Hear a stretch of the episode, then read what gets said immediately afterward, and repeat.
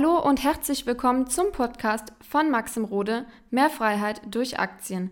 In diesem Podcast wird dein finanzielles Mindset auf ein neues Level kommen. Maxim wird dir zeigen, wie du durch Investitionen in den Aktienmarkt deine finanziellen Ziele erreichen kannst und wie du dir deine Rente absicherst.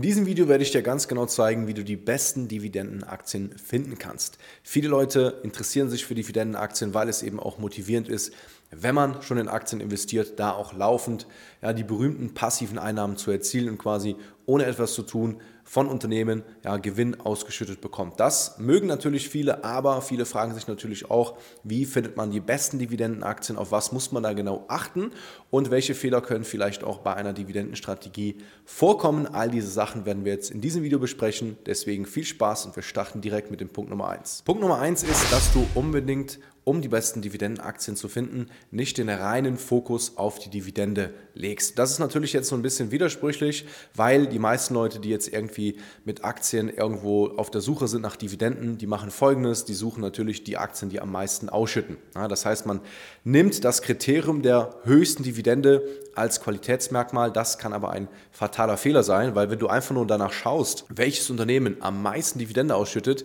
dann kann es einfach sein, dass dieses Unternehmen vielleicht einfach viel zu viel ausschüttet, selbst das Geld nicht mehr vernünftig im Unternehmen nutzt ja, und dann vielleicht weniger wächst und vielleicht in ein, zwei Jahren diese Dividende kürzen muss oder die Dividende vielleicht sogar in Zukunft komplett ausfällt. Und deswegen ist der reine Fokus auf die Dividende eine gefährliche Falle. Und wir können auch hier mal ein Beispiel durchgehen, dass wenn man den normalen All Country World ETF vergleicht mit dem All All-Country High Dividend, dann sieht man folgendes, dass der All-Country Dividend ja, schlechter performt über Jahre hinweg. Was bedeutet das jetzt konkret? Konkret bedeutet das, dass wenn du zum Beispiel, wie in diesem Fall, dieser ETF fokussiert sich eben auf die Höhe der Dividende, dass das eben teilweise dazu führen kann, dass du sogar schlechter performst, als wenn du das nicht als Kriterium nimmst. Natürlich stellst du jetzt die Frage, ja, okay, Maxim, wie soll ich jetzt die besten Dividendenaktien finden? Kommen wir natürlich noch zu, aber das ist schon mal Punkt Nummer eins. Achte nicht nur auf die reine Höhe der Dividende, weil das kann dir wirklich einfach Rendite kosten am Ende des Tages. Und dann hast du vielleicht Unternehmen, die schütten dir von mir aus 6, 7, 8 Prozent Dividende aus,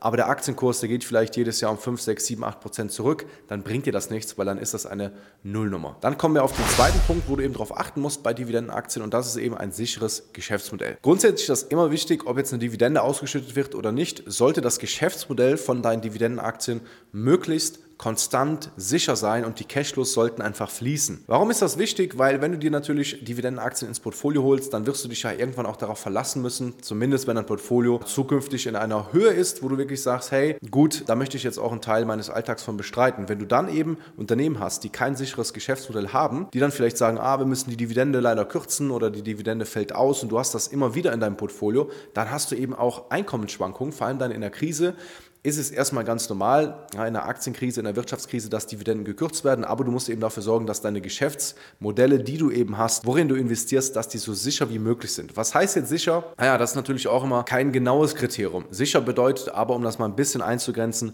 dass du im ersten Punkt, wenn man sich die Frage stellt, brauchen wir dieses Unternehmen? Ist das ein Unternehmen, wo wir Menschen quasi von abhängig sind? Diese Frage mit Ja beantworten kannst. Weil wenn du solche Unternehmen hast, die nicht nice to have sind, wo man nicht sagt, ja, da kann man auch mal easy drauf verzichten, wie beispielsweise im Tourismusbereich. Ja, wenn du zum Beispiel in Hotels investierst, naja, ein Hotelbesuch ist meistens Luxus, ja, das kann man auch mal streichen, man kann sagen, hey, nee, wir fahren mal nicht in Urlaub, das sind alles so Sachen, die sind nice to have, die macht man, wenn es einem gut geht, die macht man, wenn man ein bisschen Geld übrig hat und zumindest, wenn man dann in einer finanziell schwierigen Lage ist, also wenn man eine Wirtschaftskrise hat, wo viele Leute eben Kosten reduzieren, nicht mehr Urlaub fahren, dann macht man sowas halt auch mal schnell nicht. Man sagt vielleicht, okay, das nächste Auto, das hole ich mir dann im nächsten Jahr oder da warte ich noch zwei Jahre, das mache ich jetzt nicht in der Wirtschaftskrise. Das sind alles so nice-to-have-Sachen. Deswegen such dir da Geschäftsmodelle, wo du wirklich auch sagst, okay, das brauchen wir sowieso. Ob wir jetzt eine Krise haben oder nicht, du wirst dir die Zähne putzen, du wirst dich weiter waschen, du wirst weiter essen, du wirst weiter trinken. Das sind keine Sachen, die einfach radikal verschwinden können vom Markt. Und das sind zum Beispiel auch sehr gute Aktien, die sich eben eignen für eine Dividendenstrategie bzw. für eine Dividendenbeimischung. Ja, das ist eben ganz, ganz wichtig, dass das Geschäftsmodell möglichst sicher ist. Dann kommen wir zu einem weiteren Kriterium und das ist eben, dass die Dividende weiter wachsen soll. Also das ist etwas, wo ich darauf achte. Ich mag es zum Beispiel lieber, dass ich ein Dividendenunternehmen habe, wo ich eben sehe, okay, die Dividende ist zwar heute noch nicht so hoch, vielleicht bei 1%, bei 2%, bei 2,5%, aber von Jahr zu Jahr, über Jahrzehnte vielleicht schon, äh, kontinuierlich wird die Dividende erhöht. Warum ist mir das wichtiger? Weil du dann einfach einen zweiten Zinseszinseffekt auf deine passiven Einnahmen hast. Ja, weil du quasi heute in eine Aktie investierst und du in diesem Jahr Dividende bekommst, im nächsten Jahr schon wieder mehr. Und in zehn Jahren, wenn du zum Beispiel ein durchschnittliches Dividendenwachstum hast von sagen wir mal 8%, dann hast du in 10 Jahren ungefähr schon die doppelte Dividende auf deinen persönlichen Einstiegskurs heute. Und das ist etwas, was viele Leute eben unterschätzen. Das ist eben auch ein Kriterium, was du brauchst, um die besten Dividendenaktien zu finden, dass du nicht nur auf diese hohe Dividendenrendite schielst, sondern eher schaust, hey, wie ist das Wachstum und natürlich auch die Kontinuität, wie ich gerade angesprochen habe. Warum?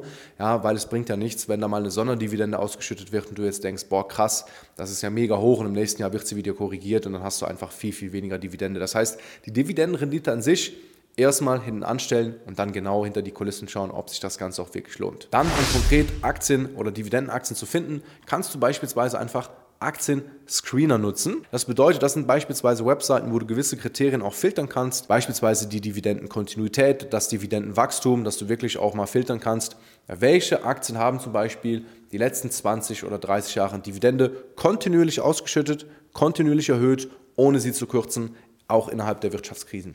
Das ist ja auch sozusagen, die nennt man ja auch teilweise Dividendenadel, da gibt es auch solche Listen, kannst du gerne mal googeln, Dividendenaristokraten. Das sind eben qualitative Unternehmen, die durch und durch das Ganze auch kontinuierlich gemacht haben.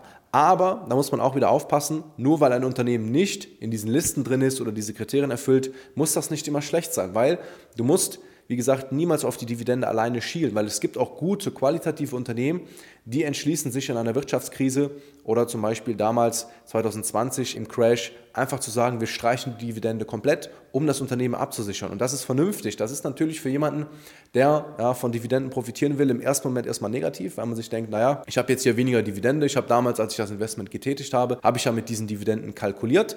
Aber ganz, ganz wichtig, am Ende des Tages geht es ja darum, das Unternehmen am Leben zu halten. Ja, und es bringt ja nichts zu sagen, okay, wir schütten weiter Dividende aus, aber im nächsten Jahr müssen wir leider Insolvenz anmelden. Es geht nicht mehr weiter. Das bringt dem Anleger nichts, dem Mitarbeiter nichts, dem CEO nichts. Deswegen ist es auch manchmal vernünftig, die Dividende zu kürzen oder gar zu streichen. Da musst du, wie gesagt, immer hinter die Kulissen schauen und nicht einfach nur irgendwelche Kennzahlen nehmen ja, und dann nach irgendwelchen Formeln sagen, ah nee, das passt oder das passt nicht. Dann kommen wir zum letzten Punkt und quasi zum Fazit. Das Gesamtpaket muss eben passen. Also du musst erstens in der Lage sein, die Aktie von vorne bis hinten zu analysieren und niemals einfach diesen Investmentgrund, ja, Dividende als Grund zu nehmen. Weil das machen viele Leute, mir ist das aufgefallen, dass man eben äh, auch durch Instagram-Posts, durch YouTube-Videos natürlich schnell beeinflusst wird und dann auch sagt, ah, okay, das sind immer so super Dividendenaktien, da kann man ja immer einsteigen.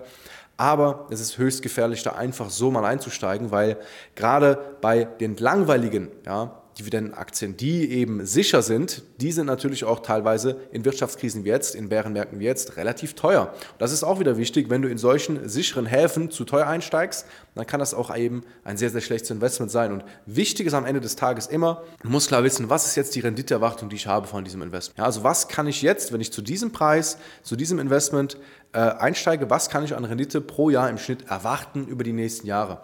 Wenn du dir diese Fragen nicht beantworten kannst, dann musst du quasi noch an deinen Skills arbeiten, was das Thema Aktienanalyse angeht, beziehungsweise vorher, bevor ich mir diese Frage nicht beantworten kann, investiere ich nicht in Aktien, weil warum soll ich in etwas investieren, wo ich nicht genau, ja, zumindest ja, durch meine Berechnung vermuten kann, welche Renditeerwartung ich habe, wenn alles normal läuft. Ja, das ist natürlich auch keine Sache, die in Stein gemeißelt ist, aber wo man sagt, okay, voraussichtlich, wenn ich heute zum Kurs XY investiere, dann werde ich über die nächsten Jahre damit ungefähr x Prozent an Rendite machen.